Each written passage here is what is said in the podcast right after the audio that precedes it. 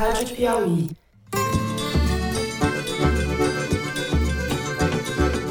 Olá, sejam muito bem-vindos ao Foro de Teresina, o podcast de política da revista Piauí. Olha, o que eu deixo muito claro e vejo hoje é que a nossa Suprema Corte tem invadido contumazmente aquilo que são atribuições do Poder Executivo, do Poder Legislativo. Eu, Fernando de Barros e Silva, na minha casa em São Paulo, tenho o prazer de conversar com os meus amigos José Roberto de Toledo, aqui pertinho. Opa, Toledo! Opa, Fernando! Opa, Thaís! Parabéns a você que está aqui dentro e está rezando porque hoje não é dia de pedir voto, hoje é dia de pedir bênção. Thaís Bilenque, também em São Paulo. Salve, salve, Thaís. Salve, salve. Salve, salve, o que restou do Brasil. Agora eu adotei essa toda semana. Ah, restou muito, tem muita coisa ainda. Salve, salve, Brasil. Thaís está otimista hoje, ouvintes. Vamos aproveitar. Eu não vou abrir o meu voto para presidente para não contaminar o debate e não deixar que se discuta apenas o Brasil e não o Rio Grande Vamos então, sem mais delongas, aos assuntos da semana. Jair Bolsonaro e os bolsonaristas seguem apertando o garrote no pescoço da democracia brasileira. Partiu do atual vice-presidente e senador eleito da República, o general Hamilton Mourão, em entrevista recente, a sugestão de que o novo Congresso deve se ocupar de enquadrar o Poder Judiciário, aumentando o número de ministros e revendo o alcance das decisões monocráticas, entre outras coisas. Seguidores de Bolsonaro no parlamento fizeram eco à ideia e o próprio presidente presidente entrou na conversa para dizer que pode descartar a manobra se a corte baixar um pouco a temperatura, palavras dele. Bolsonaro voltou a colocar o sistema eletrônico sob suspeição, conclamando seus eleitores a permanecerem nos locais de votação até a apuração, o que é uma forma de incitação à baderna. Baderna como a que se viu no feriado de Nossa Senhora de Aparecida, no último dia 12, quando um grupo de seguidores do presidente vaiou o arcebispo durante a homilia, no momento em que ele cometia o pecado de falar contra a fome e hostilizou jornalistas da TV ligada à Basílica. Cenas de intimidação, ideias autoritárias, chantagens, delírios golpistas. Há duas semanas da eleição, é sobre isso que a gente vai falar no primeiro bloco. A seguir, no segundo bloco, vamos falar dos números da disputa entre Lula e Bolsonaro. Na média das pesquisas dos últimos dias, Lula lidera com 8 pontos percentuais de vantagem sobre Bolsonaro, 54 a 46% dos votos válidos. Há, no entanto, sinais de que a distância entre os dois candidatos possa diminuir. A avaliação do governo vem melhorando, a rejeição a Bolsonaro diminuiu, embora ainda seja altíssima, e o nome do presidente aparece mais vezes nas pesquisas espontâneas. O Toledo vai trocar os números em miúdo e a Thaís vai explicar o que se deve esperar nos próximos dias. Por fim, no terceiro bloco, a gente trata das disputas de segundo turno nos estados. Vamos falar de São Paulo, onde o debate entre Tarcísio de Freitas e Fernando Haddad tratou mais do Brasil do que do Estado, de Pernambuco, onde a disputa se trava entre duas mulheres, a líder Raquel Lira, do PSDB, e Marília Reis, ex-petista, do Solidariedade. Vamos falar também do Rio Grande do Sul e de Alagoas. Vem com a gente.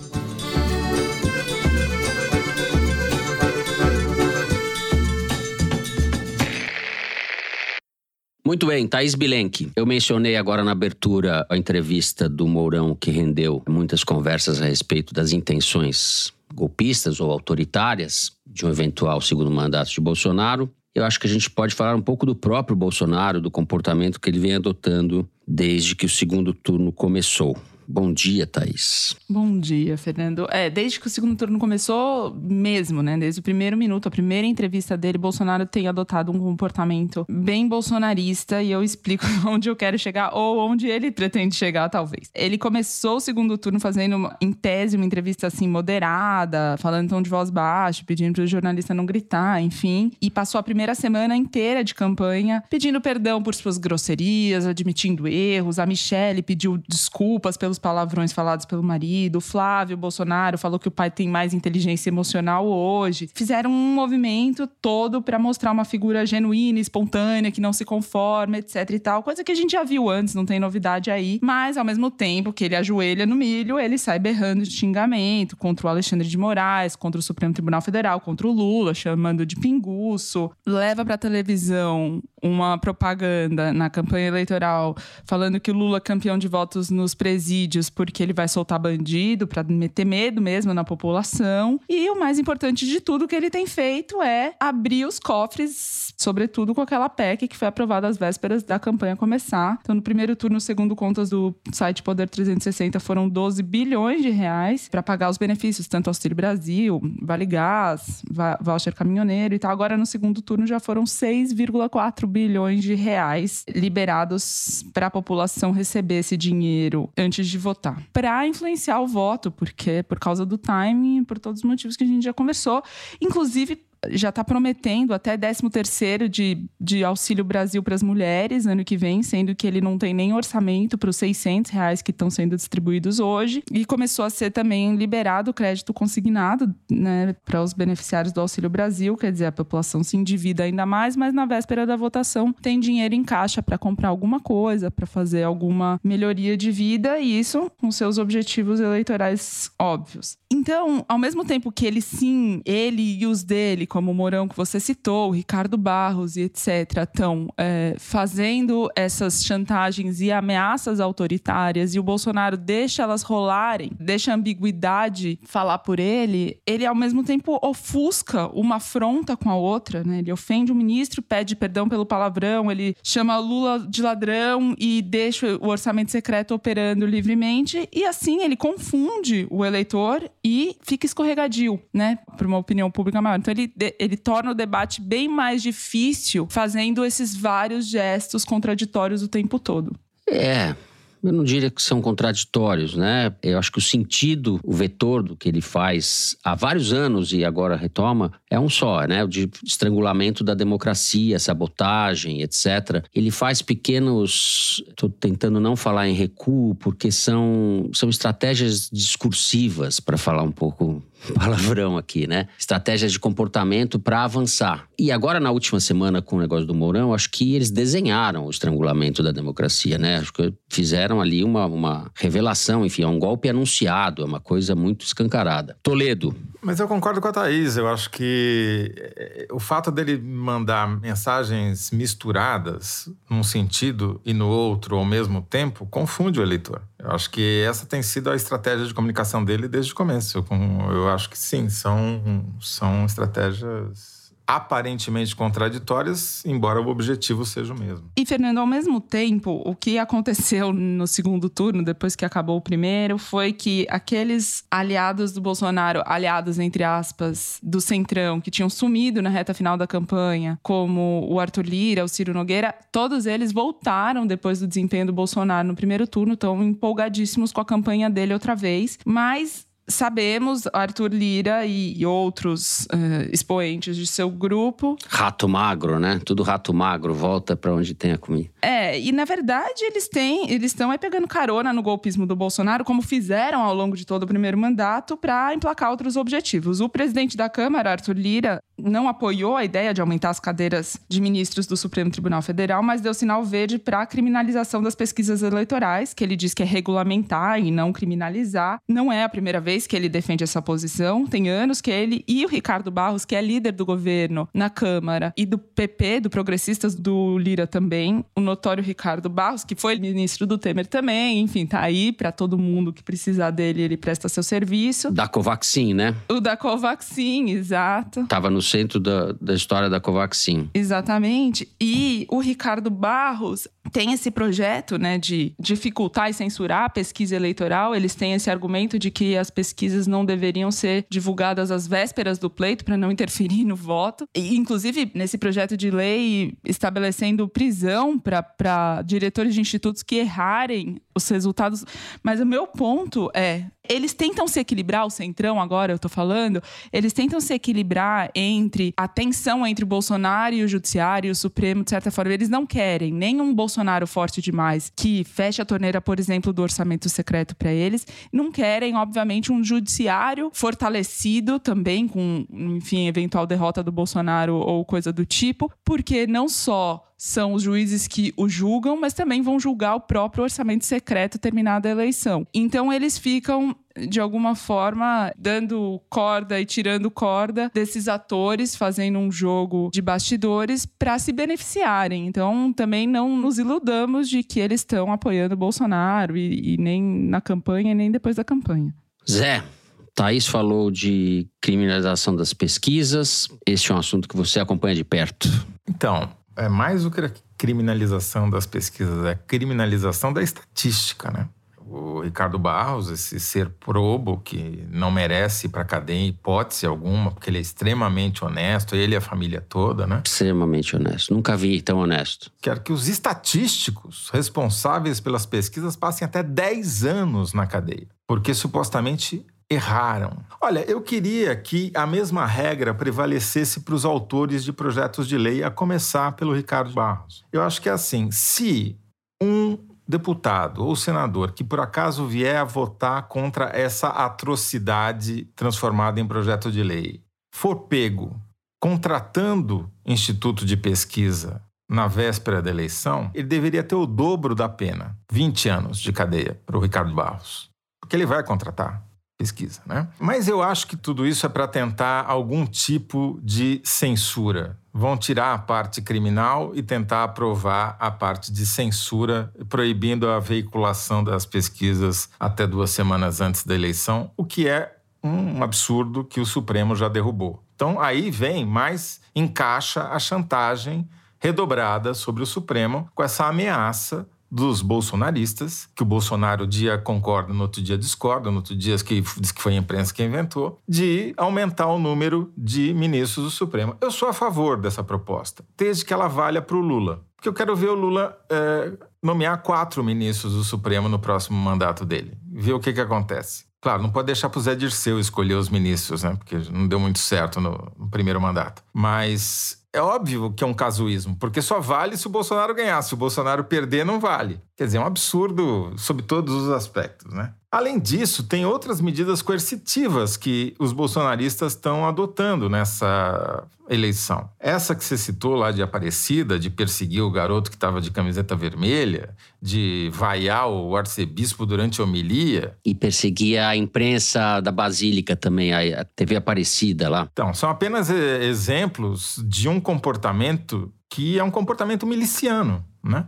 de quem quer impedir o outro de se expressar, que não reconhece o direito à existência de quem pensa diferente e que, em caso de segundo mostrou uma excelente reportagem no site da Piauí, revelou que há empresários bolsonaristas coagindo seus funcionários a votarem no Bolsonaro ou a não irem votar, segurando seus documentos com foto. Né? Quer dizer, é... isso tudo são sinais de que a gente tem uma degradação da qualidade da democracia no Brasil, graças única e exclusivamente ao Bolsonaro e a seus comparsas. E vamos aqui dar uma menção de honra para os generais que viraram tchutchuca do capitão, porque eles fizeram aquela palhaçada toda antes do primeiro turno, querendo, porque queriam, queriam, queriam fazer uma amostra, um teste com as urnas e parará, parará. Cadê o relatório?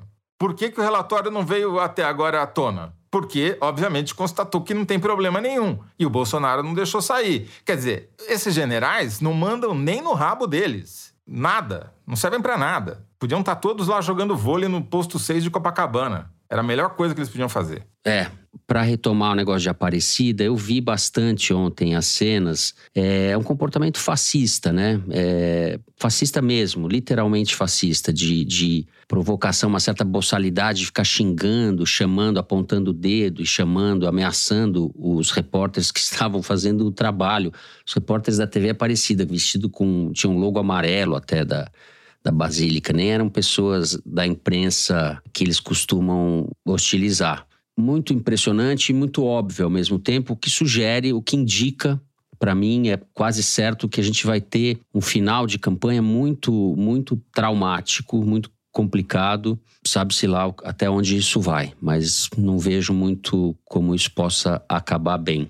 É, Thaís, mais alguma coisa Nem falamos da, da Maris Alves. É, ela quer ser presidente do Senado, né? É, acho que tem pouca chance de ser presidente do Senado, mas a gente nunca sabe. Não posso falar essa Tereza Cristina, em tese, teria mais chance. Mas a, a Damares é uma perversona de novela, né? Ela só pensa em, em aberrações envolvendo crianças, mente, faz terrorismo com a sua falsa, palavra que você gosta, Zé, sua falsa pudibundaria, mas incita, por exemplo, os seguidores dela a perseguir uma criança de 11 anos que foi estuprada ia fazer aborto previsto em lei. Vocês estão lembrados há meses atrás, quando esse episódio aconteceu. A crueldade dessa senhora e seu entorno. Bom, a gente encerra o primeiro bloco com esse elogio a Damares Alves. No próximo, a gente vai falar de pesquisas eleitorais. A gente já volta.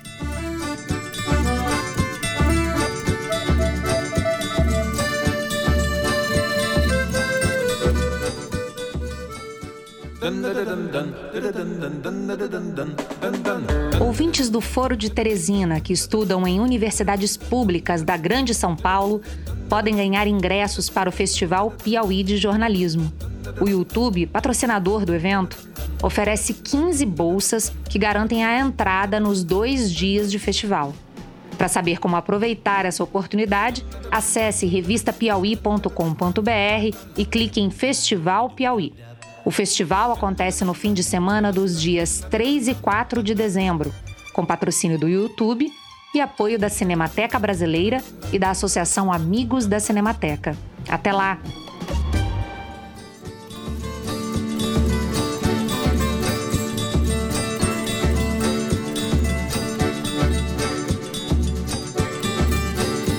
Muito bem, José Roberto de Toledo. Mencionamos na abertura do programa que, na média das últimas pesquisas, oito pontos de vantagem nos votos válidos de Lula sobre Bolsonaro. No entanto, no entanto, indícios de que a coisa vai ser mais apertada. É isso? Então, o Lula é favorita, né? Porque ele saiu na frente e se manteve na frente nessa primeira etapa do segundo turno, né? A vantagem dele em votos válidos varia de 6 a 10 pontos, tá? 6 pontos no Datafolha da semana passada, talvez tenha mudado agora, quando o ouvinte estiver ouvindo, porque vai sair Datafolha nessa sexta-feira. 10 pontos no IPEC, 8 pontos no ISPESP. Na média do Estadão Dado, está dando 8 pontos de dianteira.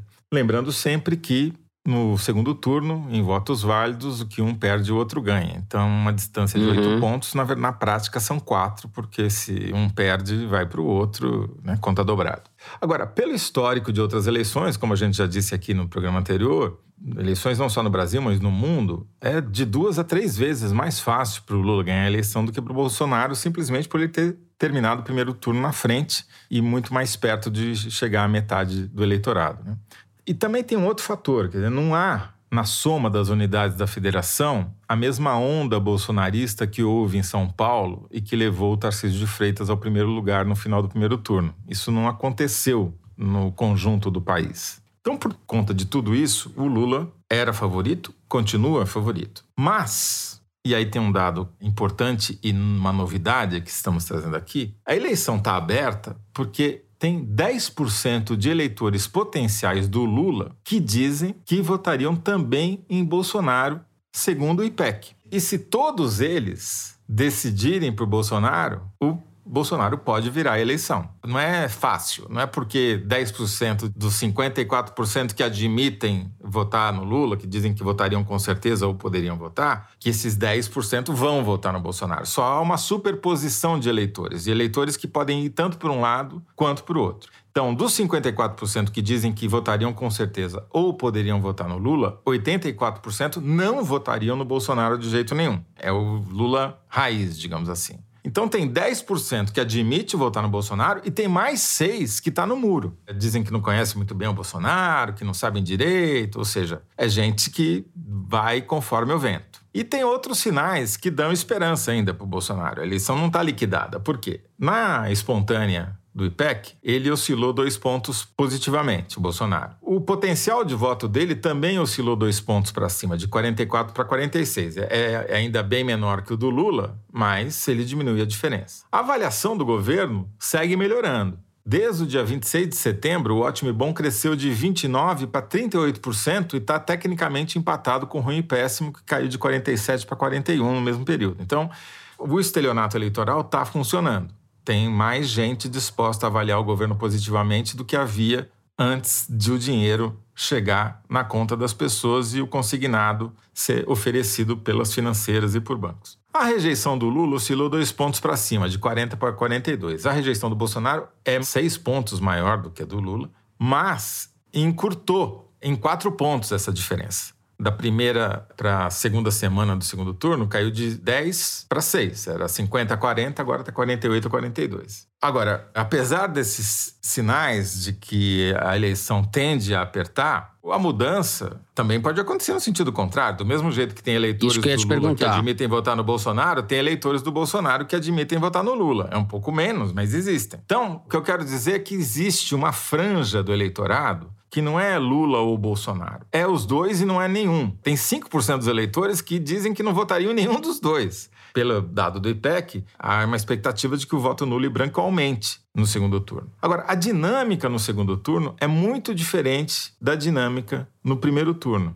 Porque não existe um fator que eu venho estudando aí nas últimas duas semanas, que é o chamado efeito bumerangue do voto útil. Explica, a Thaís agora também fez cara de dúvida. Né? Efeito bumerangue do voto útil. Momento Toledão. Eu vou inventar o momento Toledão. Tem momento cabeção, Isso momento Toledão. eu não falei o palavrão ainda. O palavrão chama-se... A gente está preparado, fala aí. Reatância psicológica. Opa, reatância. Damares vai gostar disso daí. Reatância. Vai, vai, vai, vai chamar... É, reatância. vai chamar uma CPI para investigar a reatância CPI da reatância psicológica. Reatância psicológica, se eu fosse traduzir numa palavra só, saindo do psicologês para português, seria teimosia. Não é exatamente a mesma coisa, mas o espírito é esse. É um viés cognitivo que está documentado, é mais velho do que eu, para você ter uma ideia, desde Opa. 1966. Que é o seguinte: quando uma, um grupo de pessoas que está mais predisposta à tal da reatância, ou seja, são mais teimosos, sentem que tem uma parte da liberdade deles, a liberdade de escolha deles, sendo tolhida, sendo diminuída ou sendo ameaçada, quando ele sente que alguém está tentando fazer ele fazer alguma coisa que ele não quer, poderia vir a querer, mas que ele sente que tem alguém tá tangindo tá ele numa direção, a reação é o contrário. Ela faz exatamente o contrário para reafirmar a sua liberdade de escolha, mesmo que ela não esteja convicta daquilo. Então eu estou convencido, e tem estudos mostrando, achei uma tese na Universidade da Califórnia, mostrando que os conservadores estão mais predispostos à reatância psicológica do que os liberais. E todo o bolsonarismo, se você pensar, se baseia nisso, né? A pessoa nem quer comprar arma, mas só porque dizem para ela que ela não pode comprar, ela se torna um defensor, uma defensora das armas. Ela nem quer votar no Bolsonaro, mas só porque dizem para ela que ela precisa votar no Lula e não pode votar na Simone Tebet, não pode votar no Ciro Gomes, ela vai votar no Bolsonaro só porque mandaram votar no Lula. Entendeu? Uma espécie de birra com espírito de porco, esse, essa teimosia. Mas é uma, é, é, uma coisa meio libertária. É uma defesa, da, é uma uhum. reação para a pessoa sentir que ela tem liberdade para tomar as suas escolhas.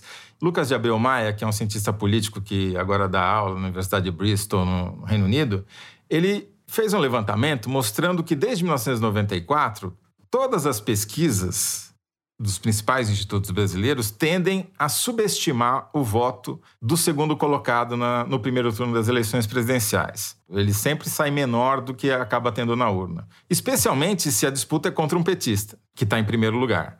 E mesmo assim, ele ressalta, ele fez um fio no Twitter explicando isso, o grau de, de erro dos institutos brasileiros é o menor do mundo, é muito menor que os ingleses, que os americanos. E a minha hipótese para explicar esse viés é justamente o voto útil. A campanha de voto útil que se faz na reta final para decidir logo a eleição no primeiro turno, acaba tendo esse efeito boomerang, tem um efeito contrário. Tem um caso muito engraçado da Procter Gamble nos Estados Unidos que lançou um detergente que diluía sozinho em plástico, vinha num tabletezinho dentro da máquina de lavar, e as pessoas começaram a fazer desafios na internet de comer aquele negócio. E daí ela fez uma campanha gastou milhões de dólares contratando um, um ídolo do futebol americano para dizer não, não, não, não coma, tá, não pode comer, não, não coma, não coma. Virou uma febre comer o negócio. Deu efeito exatamente oposto. Todo mundo começou a comer e desafiar os outros e, enfim, a reatância é um fenômeno conhecido e existente, não está só o na minha cabeça. O cérebro do eleitor brasileiro está borbulhando com, com, com esse sabonete aí, com esse sabão em pó. Thaís Bilenque, depois da reatância do Toledo, eu nem sei se vou ter condições psicológicas de prosseguir. É, bom. Dentre todos esses números, tem um número que alarmou a campanha do Lula, que é a diferença entre ele e o Bolsonaro no eleitorado evangélico.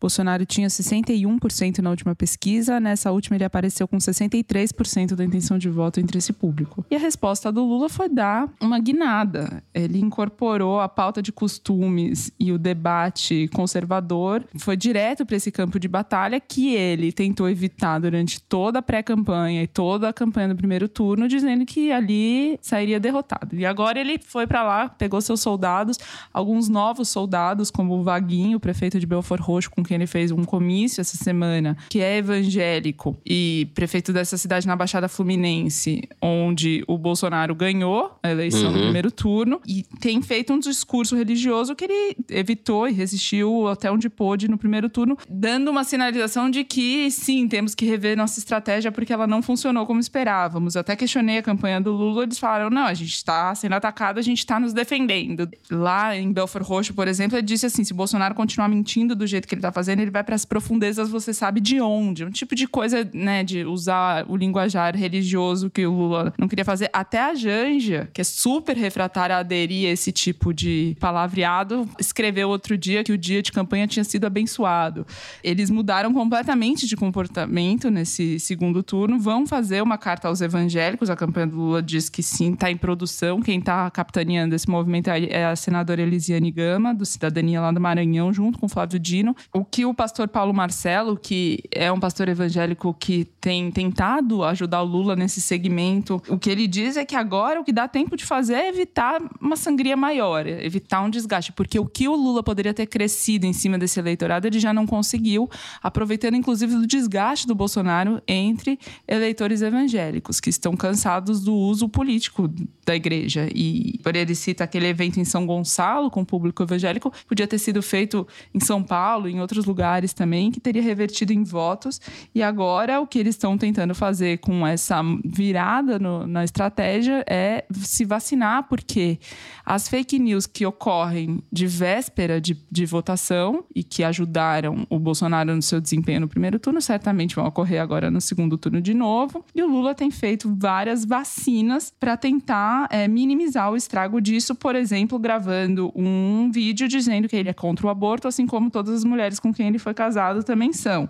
E então, outra coisa que ele está fazendo é tentar ampliar a rejeição do Bolsonaro, é, sugerindo que o próprio Bolsonaro foi a favor do aborto naquela entrevista que ele deu sobre o Jair Renan e que a decisão coube à mulher dele na época, é, associando ele ao canibalismo, ao satanismo e tal. Mas a grande aposta da campanha do Lula para esse segundo turno é a Simone Tebet. Né? Eles vão pôr ela na televisão agora direto, estão adotando sugestões dela, começar pelo uso do branco e não do vermelho. A campanha do Lula acredita que ela faz muita diferença em São Paulo e entre mulheres de classe média. Aqui um parênteses: o Bolsonaro está apostando as fichas dele em Minas, de quinta passada para essa sexta, em oito dias. Ele foi três vezes a Minas Gerais para tentar virar, ou pelo menos diminuir a diferença do Lula lá, o único estado do Sudeste onde ele perdeu para o Lula. E o Lula tem uma expectativa de que a Simone consiga ajudá-lo em São Paulo a também diminuir a diferença do Bolsonaro em São Paulo. Ela fez seis pontos no estado e 8% dos votos na cidade de São Paulo. Ela conseguiu atrair um eleitor que era um tucano moderado e que, enfim, não queria o Bolsonaro. Ela conseguiu atrair esse eleitor de São Paulo e está fazendo um esforço dela própria e o Lula também na campanha de trazer esse grupo para o Lula. Ela vai fazer vários eventos. Semana que vem tem um evento, inclusive, para conversar ao lado da Marina Silva e do Armínio Fraga com eleitores indecisos, que está sendo organizado pela Tereza Bracheri pela Neca Setúbal, que foi alvo de fake news em 2014 do PT, naquela campanha é, que o João Santana fez da Dilma, dizendo que a Marina, por causa da Neca Setúbal, que é herdeira do Banco Itaú, iria tirar a comida da, da mesa do pobre. A Neca Setúbal está organizando eventos para convencer os eleitores da Marina e da Tebet a não votarem no Bolsonaro e sim no Lula. Quer dizer, tem uma movimentação, uma intenção importante acontecendo nesse sentido. E, segundo eu conversei com os organizadores, tem uma uma preocupação muito grande de não parecer que esse tipo de movimento, de eventos e, e atividades de campanha não são a favor do Lula, mas são sobretudo contra o Bolsonaro. E, inclusive questionei eles qual que é o impacto eleitoral. Eles têm produzido materiais também para rede social, etc. E eu achei curioso um material que é assim, é a foto do Alckmin, não tem, não aparece Lula, não aparece PT, não aparece vermelho, é uma foto do Alckmin escrito foca no Geraldo e aperte 13. Então eles estão com essa pegada aí para ver se conseguem derrotar o Bolsonaro. Uhum. Tem sido um segundo turno de grandes comícios, né? Por parte do Lula também. Você citou o Bolsonaro em Minas, ele tem feito essa investida mesmo antes de ir para Aparecida, ele foi para Belo Horizonte, mas o Lula também fez um mega comício em Belo Horizonte dias antes, né? No Rio de Janeiro também, tanto em Belfort Roxo, como você falou, como no Complexo do Alemão. Ele tem trocado comícios por passeadas. Passeatas, é, não é é. passeatas, é, são Passeata. caminhadas. Ele chama de caminhadas, inclusive porque custam menos e, e a campanha tem restrições orçamentárias para o segundo turno. Mas em Belfort Roxo, por exemplo, foi um comício, sim, com palco, palanque e tudo mais. Tenho dificuldade de entender essa tentativa de salvar o leite derramado da campanha do PT num eleitorado que claramente já fez uma opção e que não vai mudar, que é esse eleitorado religioso, especialmente o eleitorado evangélico. Quando o Lula começa a fazer campanha tentando associar o Bolsonaro ao aborto, sendo que ele foi vítima exatamente disso na campanha de 1989, pelo Collor, eu não consigo entender. E ao mesmo tempo, ninguém fala nada da Grande Matão. Ninguém vai para o interior de São Paulo, ninguém vai, vai tentar ganhar o voto do eleitor do interior da- do estado. Esse aí é mais difícil que o evangélico, Zé, ou não? Não é, não é, porque a- é muito menos dividida. A distância que separa o Lula do Bolsonaro na Grande Matão é muito menor da distância que separa o Lula do Bolsonaro entre os evangélicos. Então, eu realmente não consigo entender por que essa fixação no eleitor que já abandonou ele e está cada vez mais contra o Lula, entendeu? É. Não, não sei se, se eu concordo, não, mas é redução de danos, política de redução de danos, talvez ele possa diminuir um pouco. Mas, enfim, Bilenca, alguma coisa para arrematar? São tantas coisas, né? Vamos. A dialética da reatância, vamos lá. Não? Não, é isso. Acho que me repetiria se insistisse em alguns pontos aqui, tá tudo certo. Bom, falamos de vários aspectos. Toledo, dou-lhe uma, dou-lhe duas. Chega. Encerro aqui, então, encerramos o segundo bloco do programa. No próximo bloco, a gente vai falar das disputas nos estados. A gente já volta.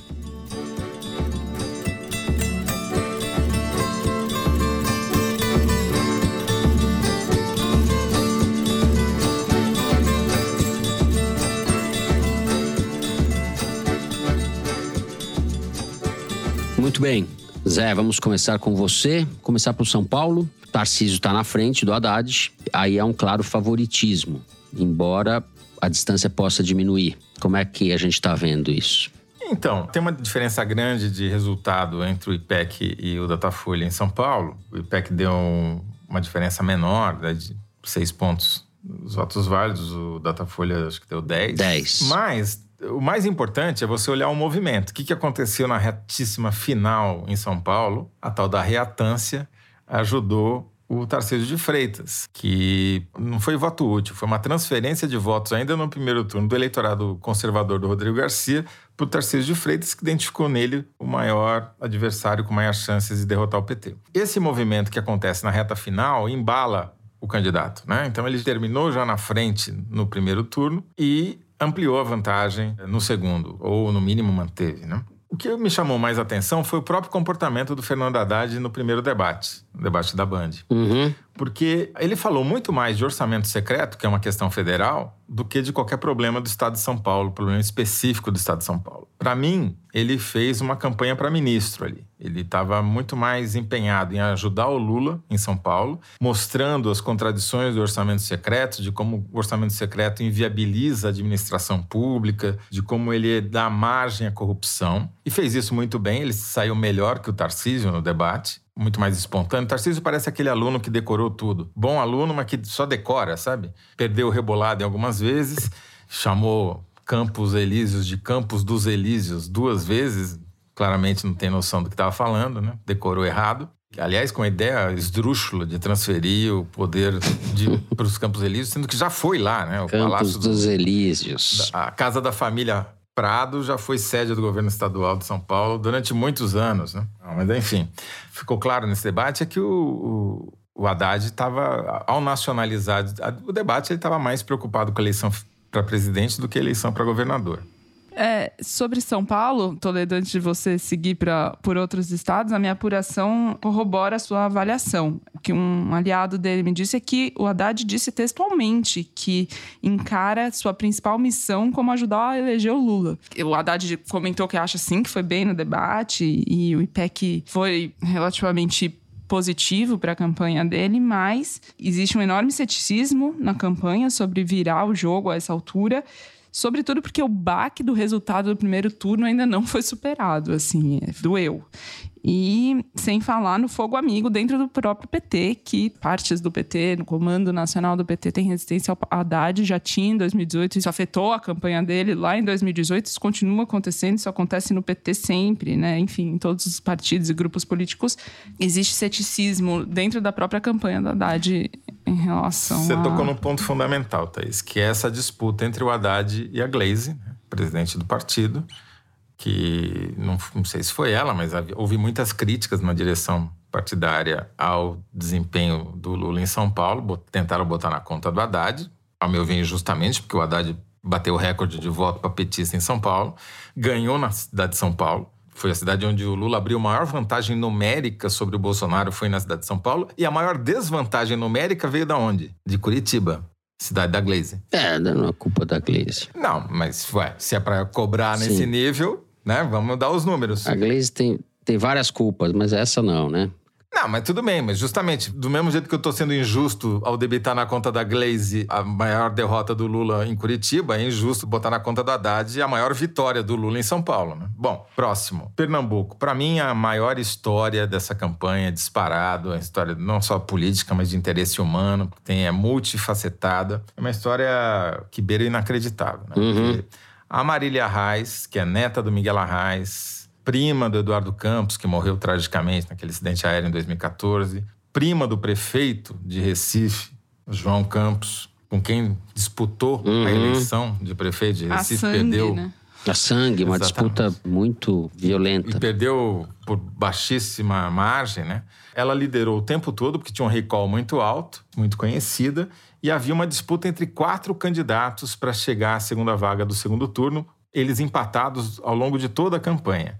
Na reta final, nos últimos dias, a Raquel Lira, que é candidata do PSDB, mas não é exatamente uma tucana, ela é uma tucana de ocasião, ela deu uma pequena descolada e começou a crescer e a Marília começou a cair, porque aquele recall dela, aquela lembrança do eleitor, não se transformou em voto. E daí, no dia da eleição, no domingo, às sete da manhã, o marido dela, da Raquel Lira, morreu teve um infarto. E às 10 da manhã, o estado inteiro sabia da, da tragédia. Ela foi para o segundo turno, descolou dos outros candidatos que disputavam com ela a segunda vaga, chegou muito perto da Marília, que caiu. E na primeira pesquisa de segundo turno, ela já aparece na frente da Marília como favorita. E é inegável que houve um efeito de solidariedade do eleitor em relação a Raquel pela tragédia. A tragédia, Raquel, sim. Foi uma tragédia, assim. Ela conseguiu ir votar e saiu do voto pro enterro. Quer dizer, uma coisa inimaginável. Um roteiro de tragédia grega, né? E ela ficou uma semana sem fazer campanha. Ela gravou o primeiro episódio dela essa semana, que foi ao ar na quarta-feira. E na própria ela... quarta-feira, ela teve que suspender a campanha de novo porque o filho precisou ser operado de apendicite e ela foi pra, com ele pro hospital. Sim. Enfim, é, é uma história que, se alguém escrevesse um roteiro de ficção, não conseguiria criar essa, esse roteiro que está acontecendo lá em Pernambuco. E, a meu ver, ela vai ganhar a eleição. Porque a rejeição dela, ela é super conhecida também, ela foi prefeita de Caruaru. Eles são duas mulheres de famílias muito tradicionais na política. Todo mundo é filho de alguém de lá, o é. neto. Né? A Marília é neta do Miguel Arraes. A Raquel é filha do João Lira, ex-governador. É, o Fernando Lira, que foi ministro da Justiça do Sarney, é tio dela. Tio dela. E a vice da Raquel Lira, que assumiu a campanha nesses primeiros dez dias que ela ficou de luto, é filha do Gustavo Krause, que foi ministro do Itamar. Todo mundo lá e do tem Fernando parentesco Henrique. na política. O mais incrível é o seguinte, a rejeição a Raquel Lira é residual, é menos de 20%, que é uma coisa raríssima numa campanha de segundo turno. E a da Marília é muito mais alta. Então, a meu ver, ela vai acabar sendo eleita. E ali ela declarou essa semana que não apoiará nenhuma das duas candidaturas à presidência. A candidata do Lula, é, evidentemente, é a Arraes. A Raquel Lira faz um gesto aí inteligente do ponto de vista dela, Zé. É porque ela já pegou o eleitor quase todo o eleitorado bolsonarista, que é pequeno em Pernambuco, mas pegou uma fatia grande do eleitorado Lula. Não, é, não pegou a maior. A Marília pegou a maior parte do eleitorado lulista.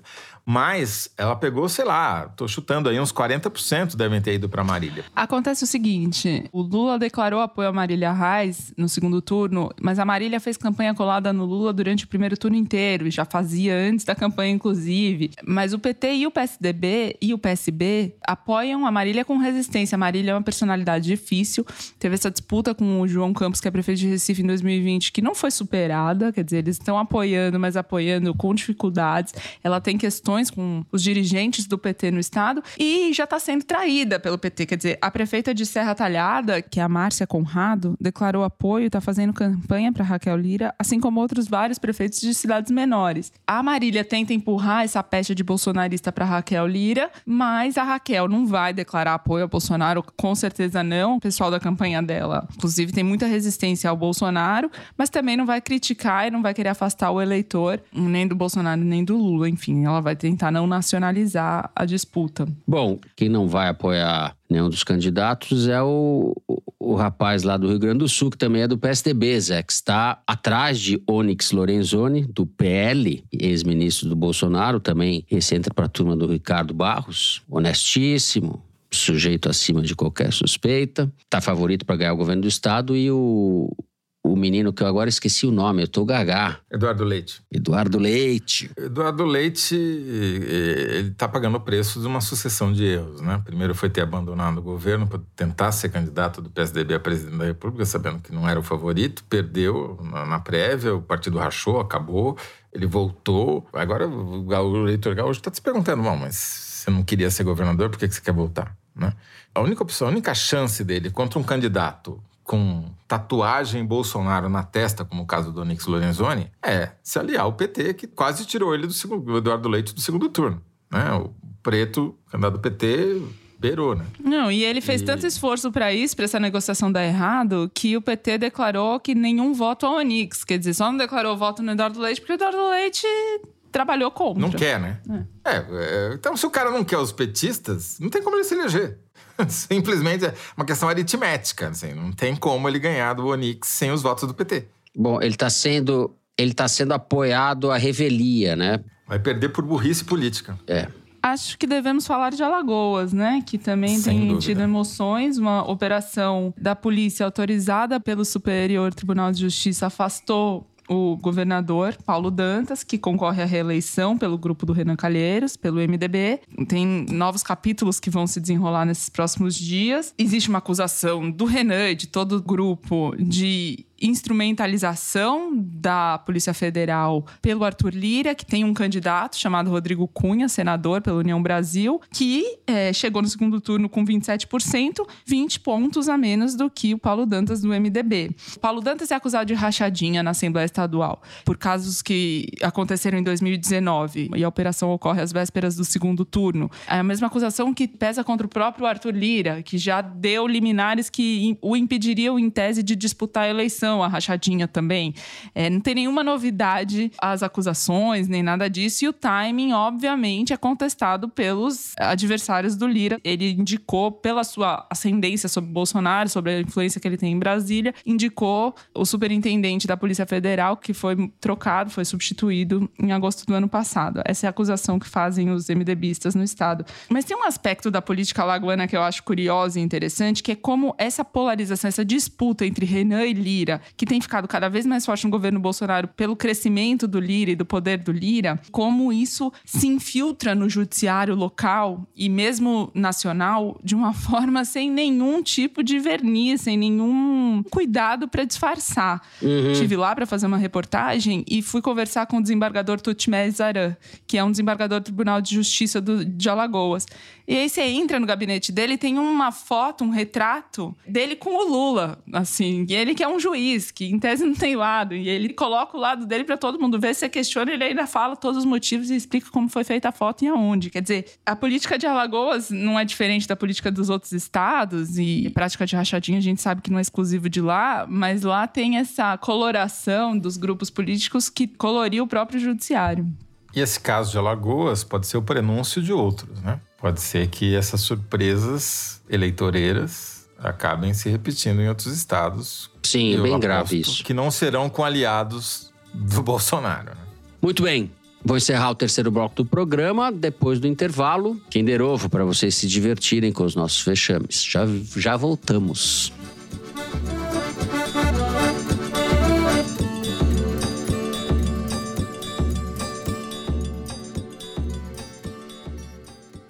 A MUBI tem o prazer de apresentar Free Chol Suli, novo filme de Julie Ha e Eugenie. O filme, que estreou no Festival de Sundance deste ano, narra a prisão de um imigrante coreano em São Francisco em 1973, acusado injustamente de homicídio. Chol Suli passa anos no corredor da morte e o caso mobiliza gerações de imigrantes asiáticos que denunciam o racismo por trás da condenação. Revolucionário e essencial, o documentário faz um retrato íntimo desse homem complexo e de seu sofrimento, na prisão e fora dela. Assista a Free Chao Suli e muito mais, experimentando 30 dias de MUBI grátis. Visite mubi.com/foro. mubi.com/foro. Muito bem, estamos de volta. Momento Kinder Ovo. Vamos lá, Mari, pode soltar aí sem, sem mais delongas. Antigamente eles falavam muito mal do Enéas, né? Sim. Ah, o Enéas é louco e tal, isso que é pra... Depois você foi ver e falou, putz, velho, esse cara era um gênio, é. quem dera se a gente tivesse eleito ele. Aí do, do Bolsonaro, ah, não, esse cara é um louco, fala só pra ele, tá sozinho, ele não vem assim nunca. É esse menino aí, esse, esse Olá, mais votado, o menino de Minas Gerais, o deputadinho. Esqueci o nome dele, mas esse é esse aí que Nicolas debateu Ferreira. com o Boulos, Nicolas. Divido com a Thaís o prêmio. Esqueci o nome do Begano Nicolas, como diria o Paulo Maluf. Begano Nicolas é bolsonarista. Eu, fi, eu, fiquei em silêncio porque eu pretendo não mencionar o nome desse cara. Ah, José anos. Roberto Toledo. Agora eu ganhei. O Begano Nicolas. Não, ganhou, ganhou, sem dúvida é. nenhuma. Ah, eu divido com a Thaís porque ela lembrou o nome. Esse Nicolas é um sintoma, né? É um sintoma do Brasil. Mais votado do país tal está no centro de várias polêmicas das redes. Aí quem fala é o Begano Nicolas, como diz a direção aqui, deputado federal. Ele é o youtuber Nicolas Ferreira, do PL de Minas Gerais. É o futuro da República. Chaveirinho de miliciano, como diz o Felipe Neto. Ai, ai, ai. Toledo, você não quis falar nada, mas agora é a sua vez de falar, porque temos Festival Piauí de Jornalismo, nos dias 3 e 4 de dezembro, na Cinemateca Brasileira, em São Paulo. E você é o grande curador deste festival. Então diga lá aos nossos ouvintes, dê uma palha. Festival acontece nos dias 3 e 4 de dezembro, na Cinemateca em São Paulo. A venda de ingressos está rolando e a gente vai trazer vários convidados estrangeiros, aí oito, que sem dúvida valem o preço do ingresso. Um deles é o Adam Alec, do New York Times. O Adam chefia um time que faz uma coisa que eu acho que não existe nenhum outro veículo do mundo. Eles fazem mini documentários, ou filmes, ou documentários uhum. de opinião. Eles não ficam alocados na redação do New York Times, eles ficam alocados no time que faz os editoriais do New York Times. Só que, obviamente, eles não escrevem, escrevem roteiro, mas não escrevem artigos, eles fazem vídeos.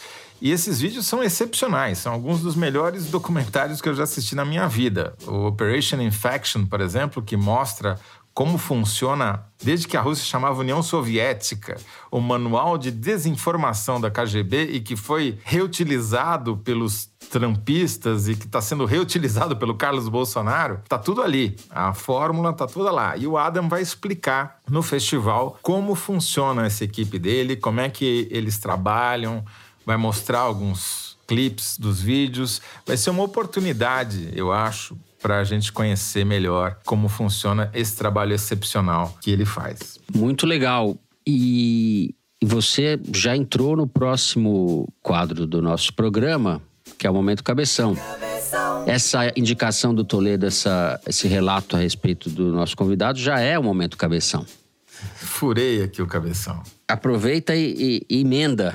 Eu vou recomendar dois livros e uma reportagem. O primeiro livro que eu recomendar é esse daqui, The Catalyst, do Jonah Berger. É um livro sobre persuasão como convencer as pessoas a fazerem o que elas não querem ou o que elas querem. Como é que chama o livro? A Dialética da Reatância. Então, o livro só tem em inglês por enquanto, chama The Catalyst, quer dizer, o catalisador, né? O catalisador é aquele elemento químico que ajuda a promover reações químicas de uma maneira mais fácil, com menos energia e tal. Então tem histórias muito interessantes de persuasão e o primeiro capítulo é sobre reatância psicológica. Vem daí a minha ah, inspiração, tá certo? Isso. Então quem quiser se aprofundar na reatância psicológica, leia The Catalyst. Eu aprendi essa palavra hoje, não sei, Thaís. Também.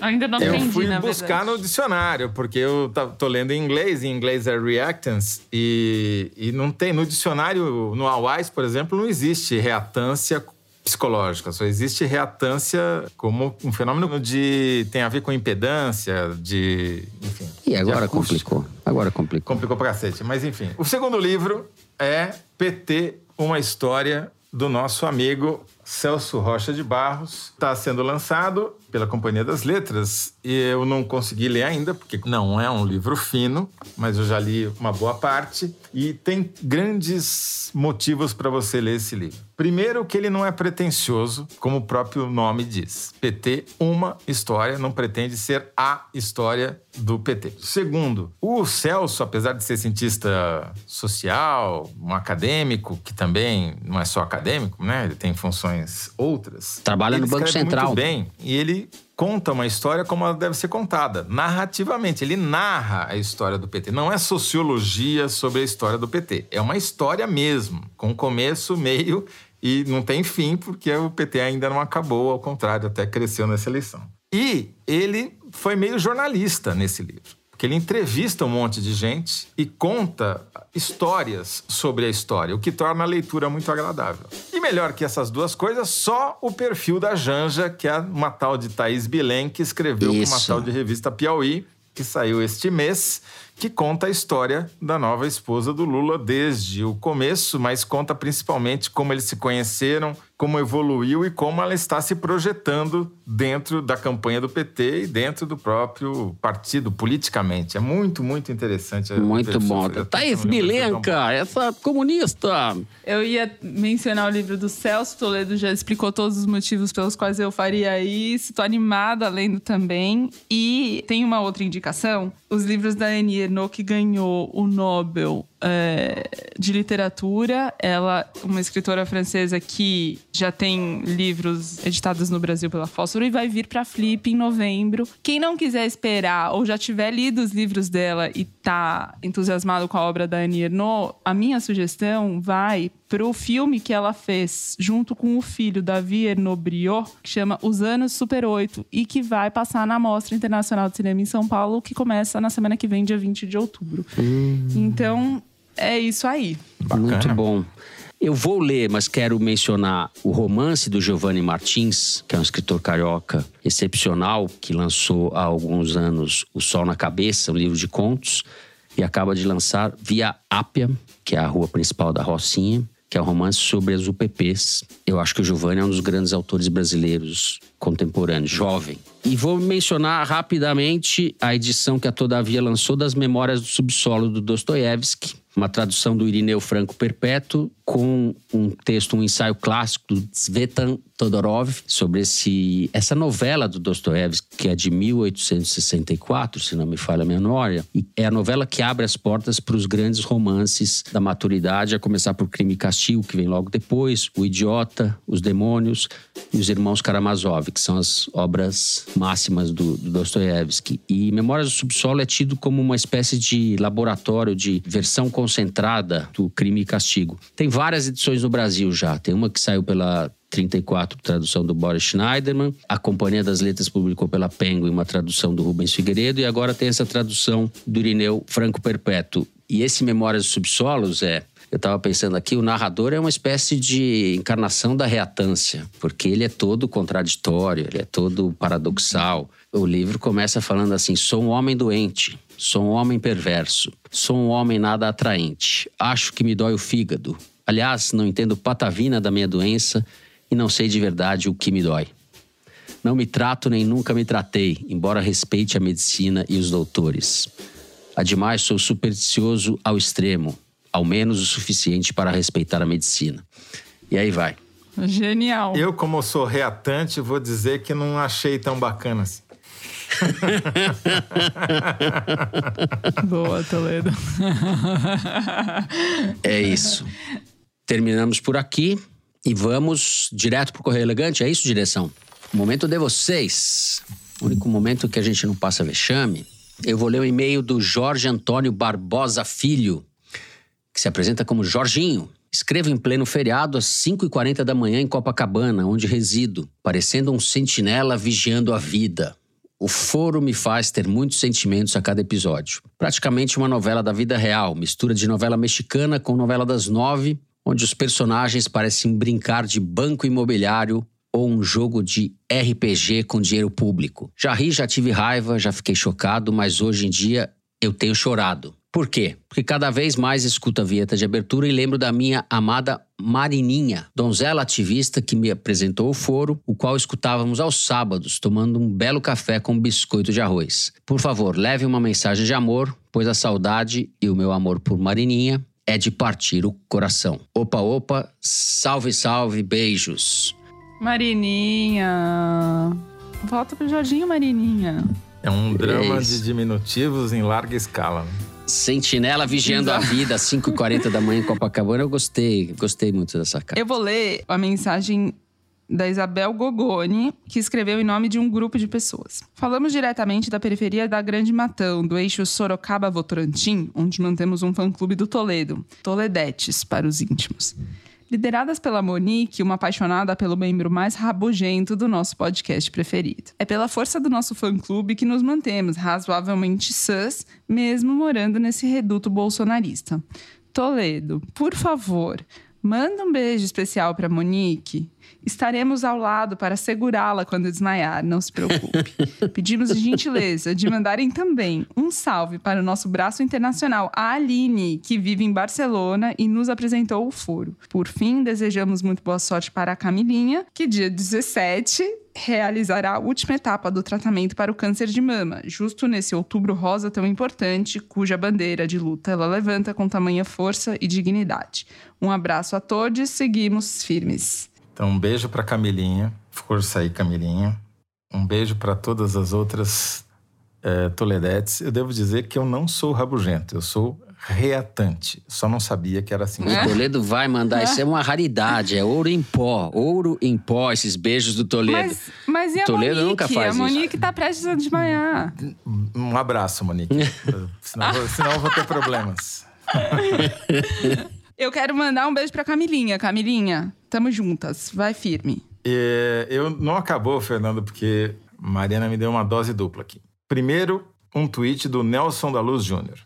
Aspas. Escrevendo sobre a festa da comunidade de São Francisco de Assis no bairro Bartô, em Pato Branco, Paraná. Um dos prêmios do bingo é um Java Porco. E não é o Teresino. Alô, alô, foro de Teresina. Alô, alô, Nelson da Luz Júnior, de Pato Branco. E tem também o e-mail da Beatriz Diniz Braga. Aspas. Em momentos caóticos, o foro é meu ritual favorito, onde eu encontro informação de confiança, ironia, competitividade no Kinder Ovo e momentos adoráveis durante o Correio Elegante. Aproveito então o momento para pedir um salve para Ana Maria e para Eugênia, grandes amigas e ouvintes. Esses dias contei para Eugênia que ela mesma quem me indicou o foro, no que imediatamente ela disse que merecia um correio só para ela. Então, tá aí para Eugênia. E ainda um beijo pro Tonton, o gato intelectual que adora ler a Piauí. Muito obrigada. Um beijo para o Tonton, um beijo para a Beatriz Diniz Braga, um beijo para Ana Maria e para Eugênia. E é isso aí, com essa profusão de beijos do Toledo, que é uma raridade, a gente agora sim vai encerrando o programa. Se você gostou, não deixa de seguir e dar five stars pra gente no Spotify. A Thaís já fez isso. Seguir no Apple Podcast, na Amazon Music, favoritar no Deezer, se inscrever no Google Podcast, no Castbox ou no YouTube. Assim você fica sabendo das novidades, dos episódios especiais, das edições extras. O Foro de Teresina é uma produção da Rádio Novelo para a revista Piauí com a coordenação geral da Evelyn Argenta. A direção é da Mari Faria, a produção do Marcos Amoroso. O apoio de produção é da Cláudia Holanda. A edição é da Evelyn Argenta e da Natália Silva. A finalização e a mixagem são do João Jabassi, que também é o intérprete da nossa melodia tema, composta por Vânia Salles e Beto Boreno. A Mari Faria também edita os vídeos do Foro Privilegiado, teaser que vai ao ar nas redes da Piauí. A nossa coordenação digital é feita pela Juliana Jäger e pela Fecris Vasconcelos. A checagem do programa é do João Felipe Carvalho e a ilustração no site do Fernando Carval. O foro foi gravado nas nossas casas. Me despeço dos meus colegas, amigos.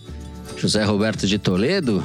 Tchau, Toledo. Com beijo, Toledo. Beijo, Fernando. Beijo, Thaís. Thaís Bilenque. Tchau, tchau.